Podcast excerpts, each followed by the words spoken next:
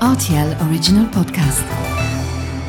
La machine a exploré le temple de la musique.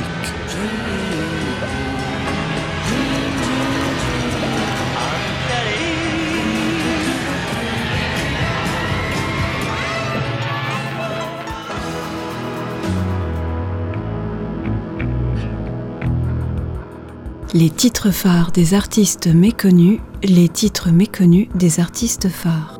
Si je vous dis qu'aujourd'hui ma machine à explorer le temple de la musique vous emmène au Brésil, vous allez me dire qu'on va danser, qu'on va rire, qu'on va faire la fête, qu'on va remuer nos fessiers sur la plage. Rien de tout ça. Ce voyage sera surtout intérieur et placé sous le signe de l'audace mélodique.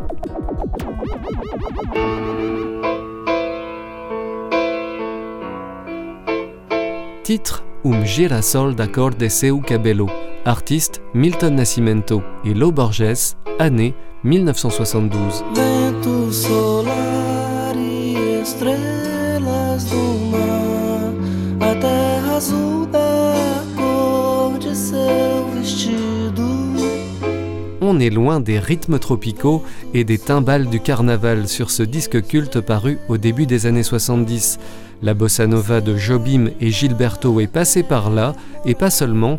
La musique brésilienne s'est également teintée de psychédélisme et d'avant-garde dans les années 60, grâce à des artistes comme Os Mutantes et Caetano Veloso, fer de lance d'un mouvement appelé tropicalisme. Caminhando contra o vento, sem lenço, sem documento, no sol de quase dezembro, eu vou. Au même moment, d'autres pépites sommeillaient dans l'état de Minas Gerais, connu pour ses mines d'or. Un club allait naître, mais pas un club de foot. À l'origine, une rencontre entre le jeune musicien de session Milton Nascimento et l'artiste Marcio Borges. Une passion commune pour le cinéma et la nouvelle vague en particulier, notamment les bandes originales de ses films, va les réunir.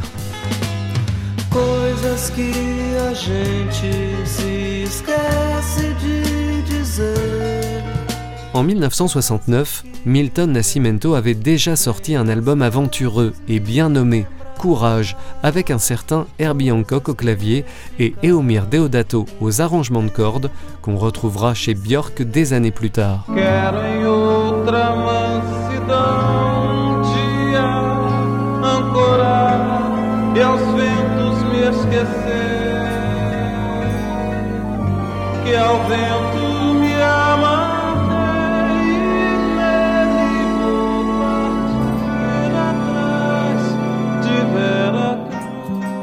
La fondation du Clube da Esquina, littéralement Club du coin, va intensifier les élans créatifs de Milton Nascimento. L'album fondateur de ce collectif, qui inclut également le compositeur Lo Borges, frère de Marcio, sort en 1972.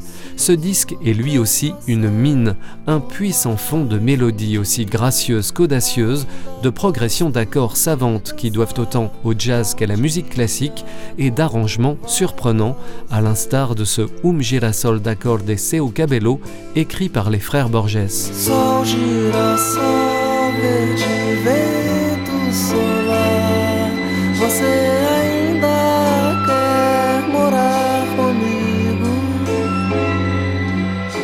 On est tenté de se dire que s'il n'avait pas été chanté en portugais dans un pays de l'hémisphère sud, ce titre au refrain si envoûtant serait aussi connu aujourd'hui qu'une ballade des Beatles ou d'Elton John.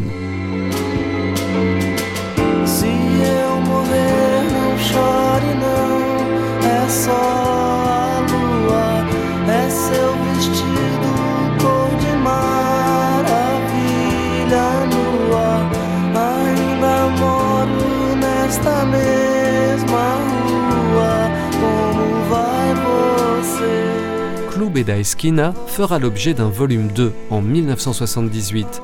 L'original fait partie des 1001 albums qu'il faut avoir écoutés dans sa vie, selon un ouvrage de référence américain sur la musique publié en 2006 sous la direction de Robert Dimry.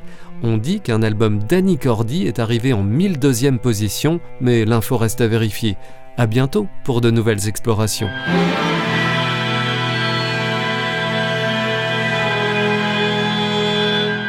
RTL Original Podcast.